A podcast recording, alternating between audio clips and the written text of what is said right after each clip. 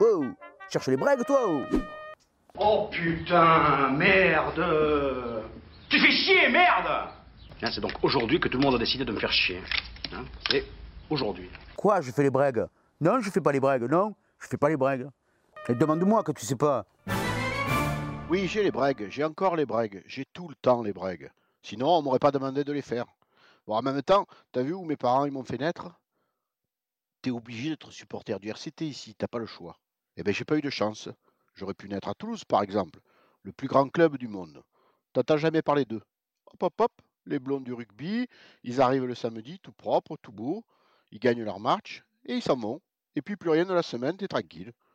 Tandis que nous, au RCT, hop, oh, il se passe pas un jour sans qu'il y ait un communiqué.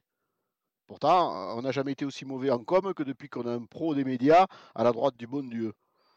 Alors, on récapitule. Il y avait donc le fameux Hall of Fame en début de semaine. On va pas revenir sur la petite bringue entre amis à 6000 balles la table. Enfin, pour ceux qui ont payé la table, hein. les baisers, comptez-vous. On va quand même dire juste un petit mot, c'est que les causeries avaient tout juste. Pas de mourade pour célébrer l'histoire du club. Bref. Après, on a eu notre ami Delon. Alors Delon, il a réglé ses comptes. Dix ans après, il a réglé ses comptes. Il faut dire que bon, il lui en avait fait voir ces bâtards de Clermontois. hein. Ah, ça va, je rigole. Et ici, c'est le gros mot, c'est pour la galéjade. hein. Enfin bon, on n'a quand même pas oublié. Et hop, un petit communiqué du club. Un communiqué petite bite dessus, hein, qui se Le club qui se désolidarise très vite du héros qu'il a encensé la veille. Ça doit être le nouveau monde, ça c'est pas mon monde. hein. Et aujourd'hui, on apprend quoi? Le départ de Franck. Ce pauvre Franck, il avait pourtant sauvé les meubles, il avait sauvé la patrie en arrivant derrière Patoche, il nous avait redonné une fierté, il avait fait le job. Mais bon, comme ici tout est différent, on lui a collé Pierrot dans les pattes comme chef des opérations. Des experts ce club. Je vous le dis moi, des experts. Bon, inutile de dire qu'on avait tous vu venir le coup. hein. Nous, on savait qu'un coach comme Franck, il resterait pas numéro 2 longtemps. hein. Enfin, on savait tous, sauf peut-être Bernard Lemaître et JP. hein. Et donc, dans la foulée aujourd'hui, eh bien encore quoi? Un communiqué du club.